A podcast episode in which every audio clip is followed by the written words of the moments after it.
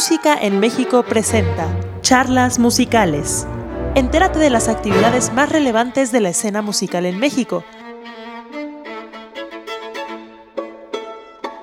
Hola, buenas tardes a todos, bienvenidos a Música en México. Estamos muy contentos de recibirlos en este nuevo año. Aprovechamos para desearle feliz año a todos los que nos siguen, a los que están conectados el día de hoy.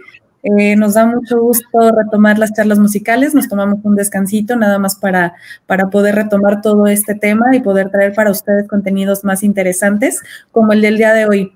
Ya saben que siempre tenemos y prometemos buenos, buenos temas como el día de hoy y voy a hacer como un breve recordatorio de que eres musicólogo italo-mexicano, experto en historia de la ópera de los siglos... Más o menos 18 y 19. Y sus transformaciones entre Europa y América Latina.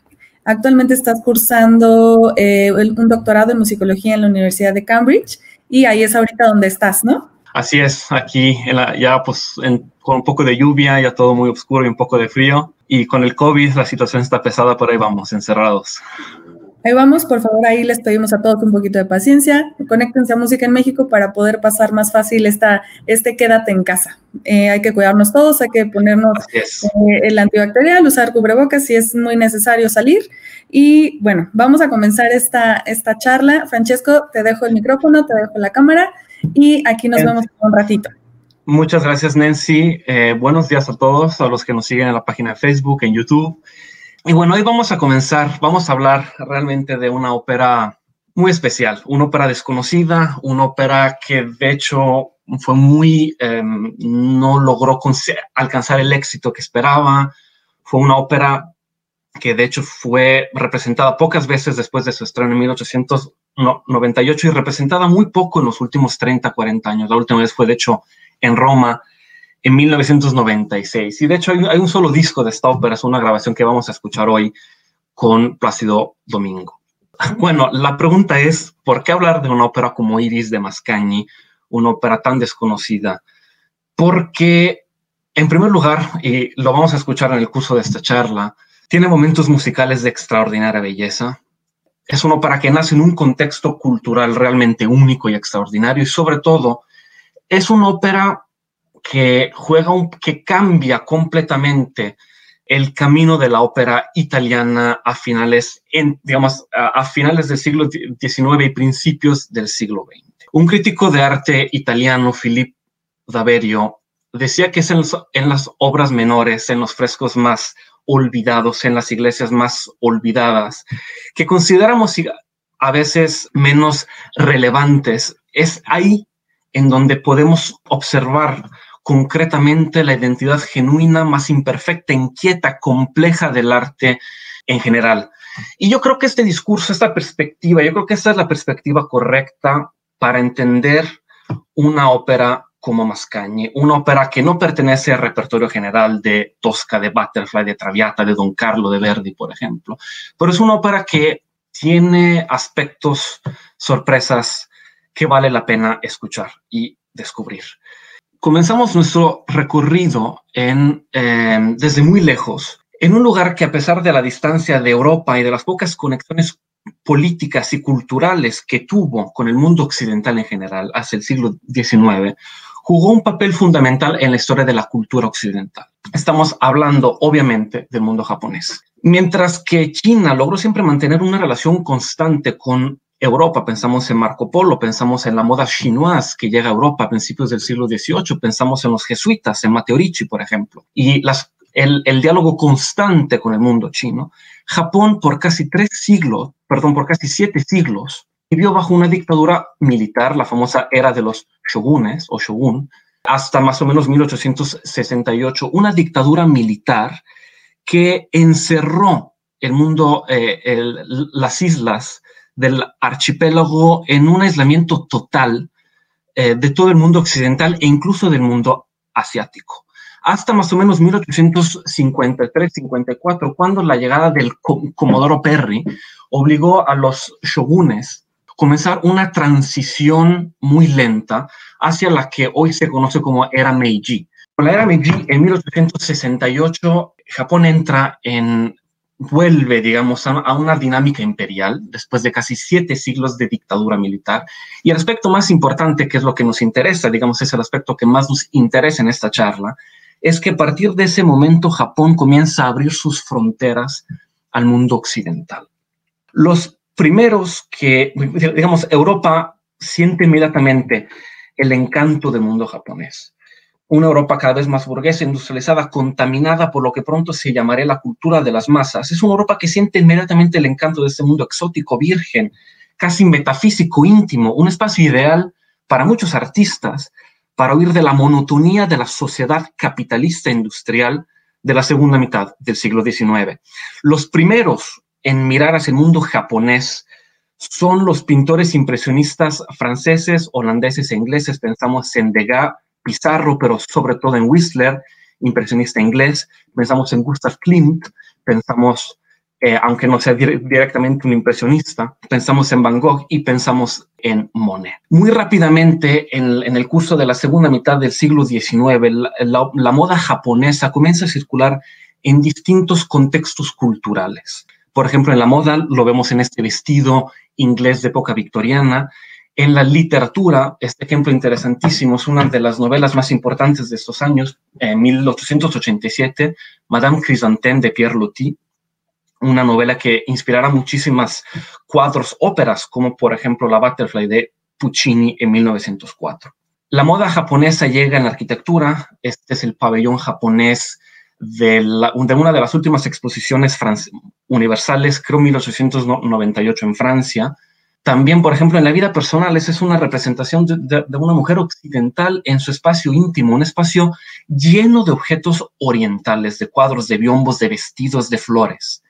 Y también, obviamente, en la música tenemos una de las primeras óperas con tema eh, japonés, es Madame Chrysanthème, basado obviamente en, en el texto de Pierre Lotico, música de Messager. Y incluso en la parte instrumental, en la parte sinfónica, tenemos en 1903 la Mer de Debussy. Aspecto muy interesante, cabe mencionar que, bueno, la portada de la primera edición de la Mer es una joya inspirada en uno de los cuadros más importantes del pintor, del pintor más relevante de esos años en eh, Japón. Estamos hablando de Okusai.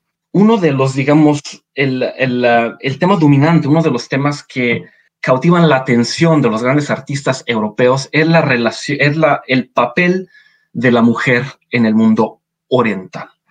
Ah, la cultura europea a finales del siglo XIX tuvo una, siempre una predilección especial, digamos, por la eh, figura femenina y sus conflictos personales y sociales, un drama interior, una tensión entre el drama interior de la mujer y su conflicto social.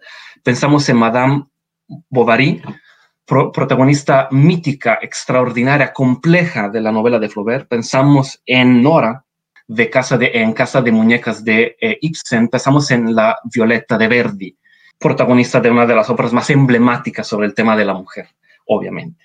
Desde esta perspectiva, obviamente, eh, los intelectuales europeos miran al mundo oriental desde esta perspectiva, encontrando en dos figuras fundamentales que son las geishas, es decir, las prostitutas de alto nivel, y las musmé, es decir, jóvenes vendidas como esposas a viajeros europeos. Bueno, en estas dos figuras, la cultura occidental vuelve a encontrar esa fuerza dramática de Violeta, de Nora, de Madame Bovary.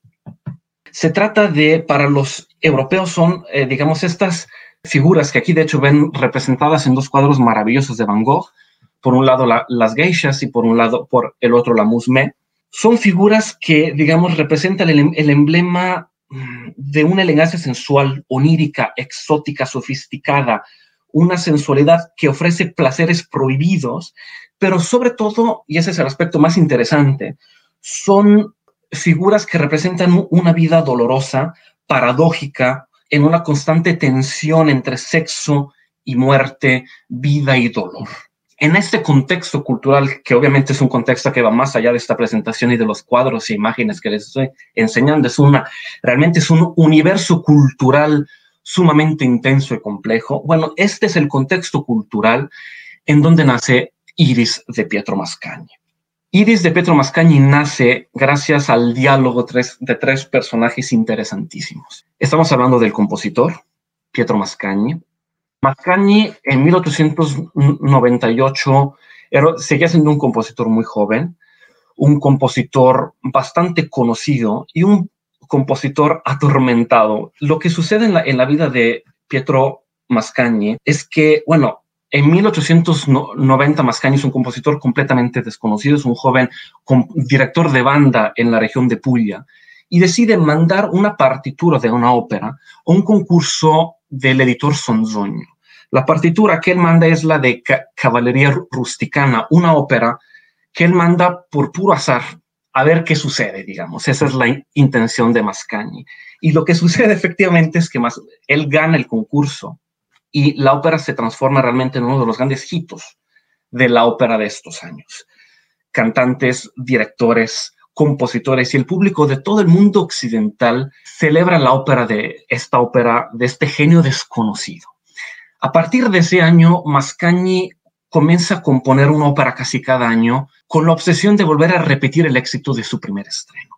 Obviamente, todas las óperas hasta 1896 son un fracaso total. Iris, obviamente, para Mascagni representa la oportunidad para recuperar ese éxito que él tanto extrañaba. Y la verdad, Mascagni tiene buenas esperanzas, más que nada porque cuenta con el apoyo de una figura extraordinaria, el, quizás el demiurgo, el padre de la ópera italiana postverdiana. Estamos hablando de Giulio Ricordi, el editor y empresario de Iris de Mascagni. Cabe mencionar que es la primera vez que Mascagni publica una ópera con Ricordi. Hasta ese momento, Mascagni era un compositor de sonsueño. En ese momento, en Italia hay dos grandes demiurgos de la ópera. Estamos hablando, por un lado, de Sonsoño, un editor joven y muy experimental. Y por el otro lado, estamos hablando de Giulio Ricordi, o sea, es que es, digamos, el, el último miembro de una familia histórica el fundador de la Casa Ricordi fue Tito Ricordi a principios del siglo XIX. Y bueno, Giulio Ricordi representa un, un editor de gran tradición, de gran historia, de mucho poder. Para Mascagni, obviamente, ser parte, entrar a formar parte de esta familia Ricordi es un gran privilegio y le da gran esperanza para el, digamos, el éxito de esta, de esta nueva ópera. El tercer protagonista de Iris es el libretista Luigi Illica, un personaje realmente extraordinario, uno de los intelectuales y escritores más finos de estos años. En 1896 eh, triunfa con Giacosa, otro escritor, y junto a Puccini con la Bohème. Y a partir de ese momento comienza una trayectoria eh, operística para Illica muy importante, que lo llevará a escribir textos para, para, em, para Giordano, para Leoncavallo, para Puccini, para Puccini volver a escribir en 1900 Tosca, en 1904 la Butterfly, en fin, una figura realmente central en la historia de la ópera de estos años. La ópera se presenta en Roma en 1898 en el Teatro Costanzi, uno del teatro más importante de la capital italiana. Protagonistas son obviamente Mascagni como director de orquesta, como director de su misma ópera, pero sobre todo tenemos a Ariclea Darclé, soprano de origen rumeno, como protagonista. Ella canta el papel de Iris esa noche, el 22 de noviembre de 1898 en Roma, acompañada por un, por un cantante extraordinario, el tenor italiano Fernando de Lucia. La historia de Iris es una historia realmente muy sencilla, quizás demasiado sencilla desde ciertas perspectivas. Es la historia de una joven eh, japonesa secuestrada, hija, ella es hija de un pobre pastor ciego japonés. Y bueno, Iris por su belleza es secuestrada por un noble Osaka, el tenor, que quiere seducirla y transformarla en geisha. Gracias a la ayuda de Kyoto, durante una, durante una fiesta teatral eh, en donde Osaka interpreta el papel de un joven bello y seductor de nombre Yor, Osaka logra secuestrar a Iris y encerrarla en un postríbulo donde trata de acercarse a ella y seducirla. Sin embargo, a pesar de su belleza, Iris aparece eh, demasiado infantil, ingenua para poder ser una verdadera geisha. En el último acto, Iris es rechazada por el mismo Saka y también por su padre, porque ella había decidido ser una geisha, un deshonor para su familia. Y el padre la rechaza. Iris, ante tanta desesperación, se avienta por un precipicio y ahí, bajo los rayos del sol, muere transformándose en Iris, la flor que a partir de ese momento lleva su nombre. Para Mascagni, Iris representa realmente un momento fundamental eh, en su breve trayectoria artística, por lo menos hasta, hasta, ese momento muy breve, porque en realidad continuará por lo menos hasta la época del fascismo, hasta los años 30 del siglo XX. Por un lado, con Iris Mascagni busca el nuevo éxito, busca obsesivamente el triunfo después de su gran estreno de Caballería Rusticana, pero sin ningún éxito. De hecho, todas las óperas, si lo mencionamos antes, todas las óperas de Mascagni después de 1890 fracasan o pasan totalmente desapercibidas. Pero sobre todo, y ese es el aspecto quizás más interesante hablando de Iris, Mascagni busca una nueva identidad. Mascagni espera romper con Iris la tradición local italiana conservadora y escéptica respecto a las influencias extranjeras. Y lo hace con una ópera basada no solo en temas, sino incluso en estéticas extranjeras. De esta forma, digamos, Mascagni coloca a Iris en una situación muy delicada entre dos horizontes culturales completamente casi opuestos entre ellos. Por un lado, tenemos el verismo, el verismo es un movimiento cultural italiano inspirado en el naturalismo francés que busca la representación objetiva de la realidad, mirando sobre todo a las clases más marginadas. En la ópera todo eso se transforma en una exaltación expresiva absoluta a través de una vocalidad más cruda y áspera. Se representa la voz las emociones sin ningún filtro y ni retórica. El otro horizonte, digamos, el otro pilar cultural de Iris, y lo vemos incluso en el póster, en la imagen de la primera edición que ven a la derecha de su pantalla, es el simbolismo y el decadentismo más, más en general, digamos, de origen europeo. El decadentismo es un movimiento cultural que se opone al positivismo y a la racionalidad e incluso al naturalismo del siglo XIX. Y eso significa también al verismo. Ante tanta tecnología árida e impersonal, el ser humano busca nuevas dimensiones estéticas más allá de, más allá de la realidad. Hijos del decadentismo son el simbolismo, el panismo, el estetismo, para construir una nueva dimensión expresiva, individual y elitista sin ningún tipo de compromiso social, elemento clave para entender, por ejemplo, el verismo en el caso de Italia. Bueno, Mascagni e Iris, más bien, nos ponen ante una pregunta realmente interesante. ¿Cómo estos dos universos culturales tan distintos dialogan en una ópera como Iris de Mascagni? Y bueno, lo vamos a ver ahora escuchando algunos fragmentos, algunos, algunas partes de la ópera de Mascagni. Y comenzamos con la introducción. Una introducción es un largo himno al sol, el sol naciente, símbolo obviamente del mundo, eh, del mundo, mm, digamos, oriental.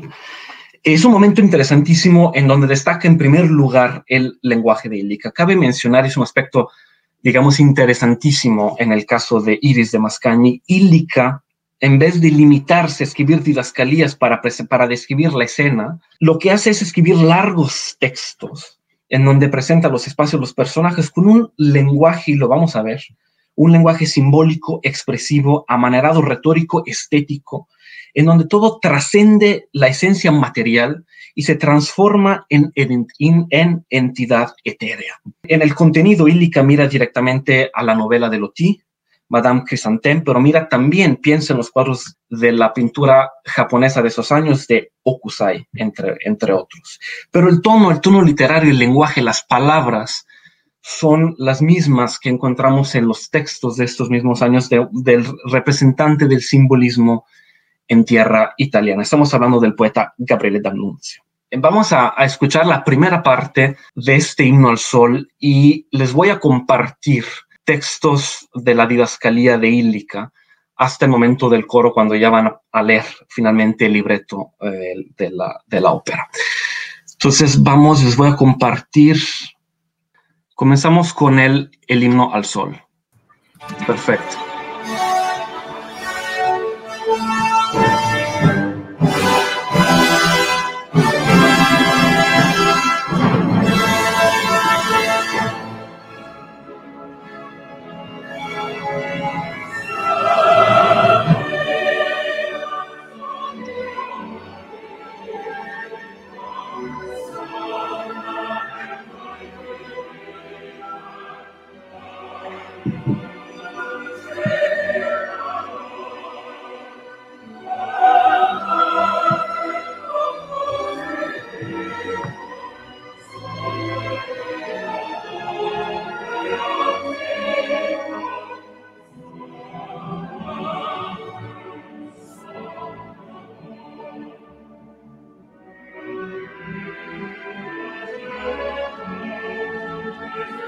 No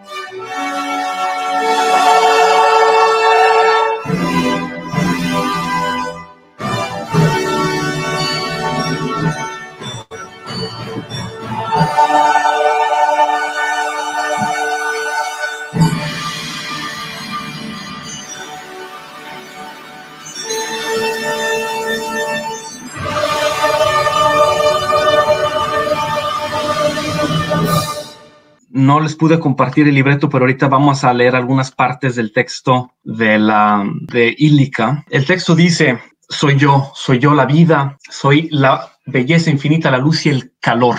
Amadme, oh criaturas, os digo, soy yo, soy el Dios nuevo y antiguo, soy el amor. Amadme, por mi causa los pájaros cantan, las flores perfuman y embriagan, exhalan aromas embriagadores, el alba tiene color de rosa y las criaturas su pálpito por mí las flores perfuman y embriagan.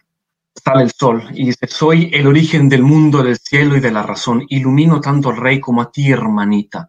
La piedad es mi esencia, la eterna poesía, el amor. El texto, obviamente, el lenguaje de Ílica es un lenguaje simbólico, eh, muy poético, que nada tiene que ver con la estética verista de caballería rusticana, por ejemplo. Y Mascagni responde con un lenguaje casi impresionista esencial en donde sigue vivo ese gusto melódico de la escuela italiana se pierde en una sonoridad casi etérea con un sabor muy, pero muy wagneriano. Otro ejemplo interesantísimo es la Serenata de Yor. Estamos obviamente en el primer acto durante la representación teatral y Osaka, para distraer y seducir Iris que está en el público, canta una serenata al a, un, a, un, personaje femenino que está en la escena, en realidad, obviamente, Osaka le canta a Iris. Hay dos aspectos muy interesantes, bueno, un aspecto en realidad muy interesante en esta escena. El aspecto más interesante es que Mascagni se relaciona directamente con la tradición de la serenata italiana. Pensamos obviamente en la serenata del Don Giovanni, en Mozart, en la del Lindoro, en el Barbero de Sevilla de Rossini. Vamos a ver que de hecho la serenata de Mascagni tiene un lenguaje muy parecido a la serenata de Mozart y a la de Rossini. Un lenguaje muy melódico, muy sencillo. Y hay otro aspecto muy interesante que quiero mencionar y que tiene que ver directamente con la grabación que vamos a escuchar. La voz que vamos a escuchar no es una voz cualquiera, es la voz de Fernando de Lucia, es decir, la voz del primer Osaka en 1898 en Roma. Un tenor extraordinario. La grabación, se van a dar cuenta, es un poco, es vieja, es de 1919, pero es un documento histórico que la verdad vale la pena escuchar. Vamos a leer brevemente el texto. Abre tu ventana, yo soy yo, que vengo tu llamada, pobrecilla Día. Día es el personaje femenino en el escenario. Abre tu ventana, mis rayos. Abre tu corazón a mi cálida seducción. Llora escuchado, o día, tu plegaria. Abre, abre tu alma, muchacha, al sol. abre tu alma a mis palabras. Abre tu corazón a mí, muchacha, y espera. Tú quieres morir, morir yo te haré, pero morir por el sol besada. En este caso, lo que sucede es que Osaka parece casi anticipar el final de la ópera con la muerte de Iris. Después al país eterno te llevaré, donde, oh muchacha, serás amada. Escuchamos la versión, creo, es mi personal opinión, una versión realmente extraordinaria, interpretada por la voz de Fernando de Lucía. Es una voz, la grabación es de 1919, es decir, 22 años, 23 años después el estreno de Iris en, en Roma. Aquí estamos con Apri la tua finestra interpretada por Fernando de Lucia.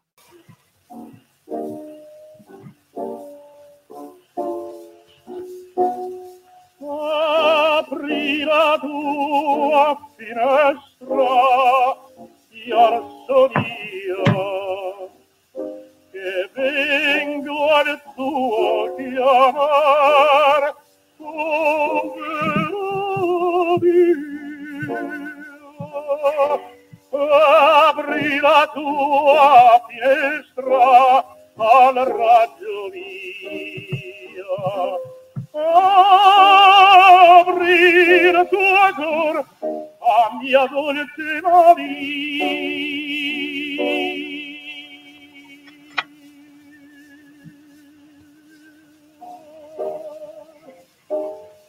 Ora soltava Dio la tua preghiera apri l'anima tua fanciulla al sole. Apri l'anima tua alle mie parole. Apri il tuo cuore a me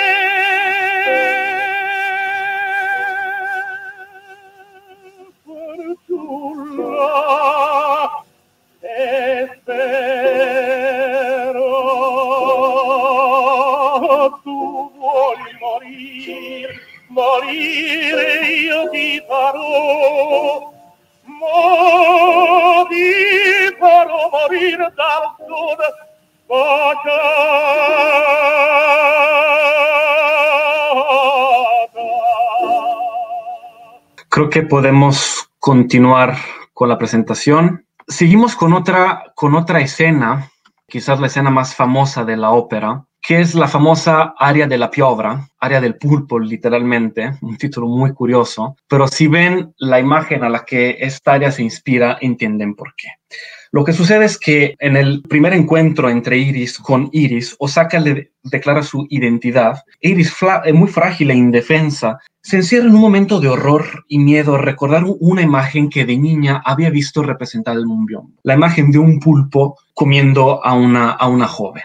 Y es obviamente la imagen en la que Ilika se inspira, es la imagen que ven representada en la pantalla, es un cuadro de Okusai, una imagen realmente extraordinaria. El texto de Mascagni nos entrega un lenguaje muy, muy directo, casi opuesto, digamos, al simbolismo de, de las didascalías de la introducción. Y lo que vemos, bueno, lo que vamos a escuchar más bien es que Mascagni reacciona al texto volviendo a ese verismo de caballería rusticana, es decir, con un canto inquieto, nervioso y que explota, lo vamos a ver en el final, cuando Iris, al final de este momento de recuerdo, declara la verdadera identidad de, esta, de este pulpo y dice, ese pulpo es el placer, ese pulpo es la muerte. Vamos a escuchar directamente el, el aria sin leer el texto. El aria, vamos a escuchar de hecho una versión interesantísima, no es de la versión de Domingo es la versión interpretada por una de las grandes intérpretes de Iris en los años 40, 50, la soprano italiana Magda Olivero. Una versión realmente extraordinaria. Van a escuchar la tensión de su voz y la tensión incluso de la misma música de Mascaño, una tensión que, que Magda Olivero logra expresar con una sensibilidad realmente extraordinaria.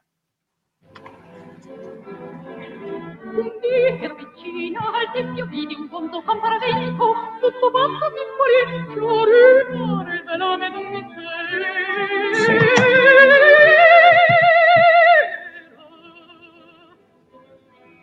era una plata d'un mare morto colonne pronto e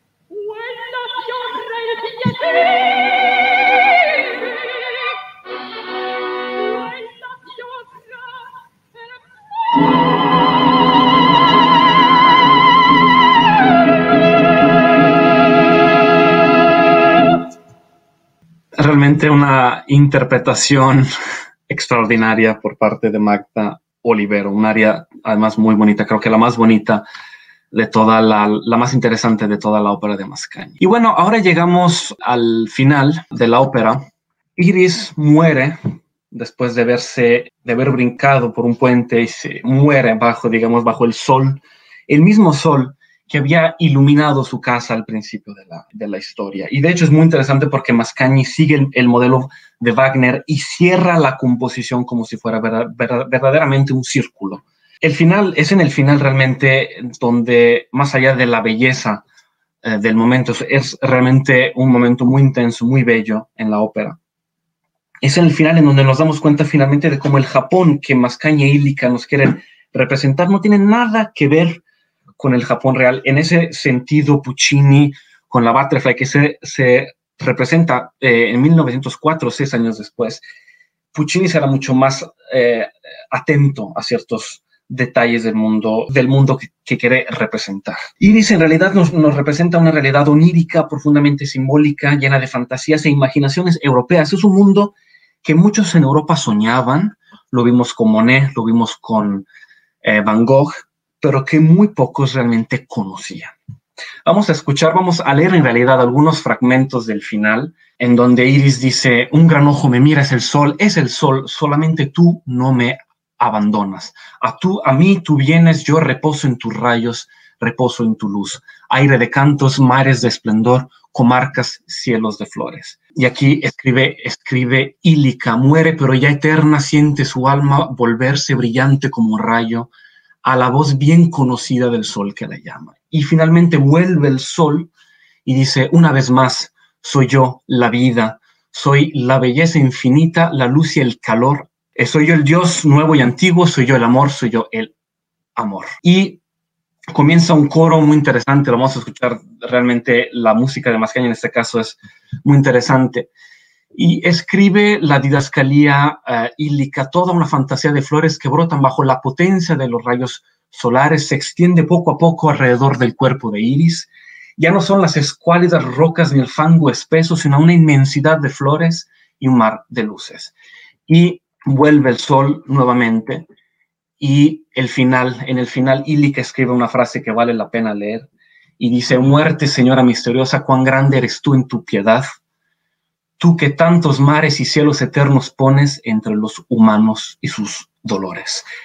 Escuchemos ahora el, el final de la ópera. En la versión, ahora sí, la versión más reciente, con Domingo Interpre y en el papel de Iris y Ilona Tokodi. Vamos a compartir y llegamos al final.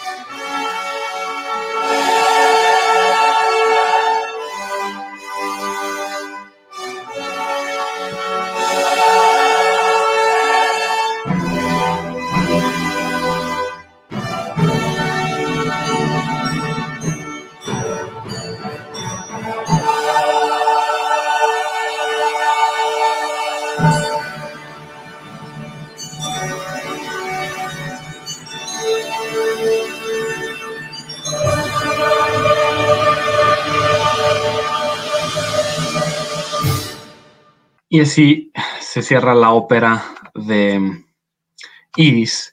Realmente Iris no es una ópera fácil, es una ópera donde faltan momentos dramáticos, falta tensión teatral y falta también, y esa es una crítica que incluso el mismo Puccini le hizo hacia Mascagni cuando escuchó la ópera, falta cierta profundidad psicológica en los personajes. Y otro aspecto muy delicado es este equilibrio muy frágil poco orgánico, a veces inconstante, entre verismo y decadentismo, entre estética italiana, mundo wagneriano y simbolismo decadentismo francés. Sin embargo, el texto de Illica, la música de Mascagni sobre todo, ofrecen instantes, momentos de música como este final realmente extraordinarios. Pero yo creo que la verdadera clave para entender una ópera como Iris es su, ser, digamos, una ópera experimental, una ópera que antes que muchas otras busca un acercamiento más radical a estéticas culturales internacionales, obviamente el wagnerismo, obviamente el decadentismo francés y toda la, toda la moda del japonismo. En cierto sentido, y con esa frase creo que podemos cerrar esta charla, Iris podemos incluso decir que anticipa la contemporaneidad, la cultura del hibridismo occidental con su estética sincrética, una búsqueda casi obsesiva de un compromiso entre distintas culturas, un compromiso no siempre fácil, pero necesario y extraordinario en el resultado musical. Muchas gracias. Francesco, pues excelentes, excelentes este, muestras de, de, la música de Iris. Eh, tengo un, un, par de comentarios muy sencillos. Muchas gracias por esta joya desconocida de la ópera. Más hallazgos como estos, Francesco, muchas felicidades. Muchas gracias. Y tengo una pregunta. ¿Se sabe si Wagner reconocería a Mascagni como seguidor o Mascagni aceptaría que se le considere influido por Wagner? Buena pregunta. El problema es que bueno, Wagner muere en 1883 y Mascagni triunfa en 1890. Wagner no alcanzó a conocer el mito de Mascagni, por lo menos el mito de cómo se conoce hoy del One Opera Man. De hecho, Mascagni no es el único compositor cuyo éxito está vinculado a una sola ópera. Pensamos en Ponchielli en Gioconda o Giordano con Andrea Chenier. La relación entre Mascagni y Wagner es un tema muy delicado. En, en, Wagner llega a Italia, la música de Wagner llega a Italia en, 1800, en los años 70 y desencadena críticas muy fuertes. Muchos compositores menores en realidad, sobre todo en la zona de Bolonia, en donde llega la música de Wagner, lo imitan de manera muy directa, muy explícita. Otros, como por ejemplo Verdi, lo critican mucho, pero al final, por ejemplo, en el caso del Don Carlos, parece repetir algunos esquemas, algunos gustos, alguna digamos que toma algunos aspectos de la estética de Wagner. Mascagni creo que lo hace de manera intencional, aunque en realidad no tengo datos al respecto. Efectivamente, lo que escuchamos en el prólogo y en el final, que son dos momentos muy parecidos, es una estética Wagner muy explícita en su intención, digamos, imitar al mundo de Wagner. Entonces, pero en realidad, de ahí a decir Mascagni quiere ser considerado heredero directo de Wagner, yo creo que esas no creo que sea cierto. Creo que es, eh, es una pregunta que, queda sin, sin, respuesta, yo creo, por, en este momento. Nancy, ¿hay alguna pregunta? Pues uh, ahorita solo tengo eh, que agradecerle a Luis Espinosa por, por darnos ahí muchas un comentario. Dice que muchas gracias. A Morph Oscar eh, que está presente desde que inició la charla. Les agradecemos a todos los que se conectaron a esta charla. Como siempre, nos da mucho gusto poder recibirlos en Música en México. Agradezco mucho el, el tiempo que nos, que nos regalaste, Francesco, con este Muchas gracias a ustedes. Con esta ópera un poco desconocida, se podría sí, decir. Pero muy interesante, yo creo. Muy espero que les haya, espero que pueda. Encuentran los discos en internet, la única versión se encuentra sin problemas, así que vale la pena escucharla toda, la verdad vale la pena, los invitamos a escucharla. Esperamos pronto poderla tener también dentro de nuestra página para que la puedan disfrutar eh, a través de Música en México. Por el momento nos quedamos sin preguntas, Francesco. No duden en entrar a nuestra página musicaenmexico.com.mx, a seguirnos en nuestras redes sociales y a suscribirse a todos nuestros boletines semanales. Muchísimas gracias a todos. Eh, muchas gracias, gracias Francesco. A ustedes. A, todo el equipo de Música en México que hace posible estas charlas. Y pues de nuevo les deseamos un buen inicio de año y hasta luego.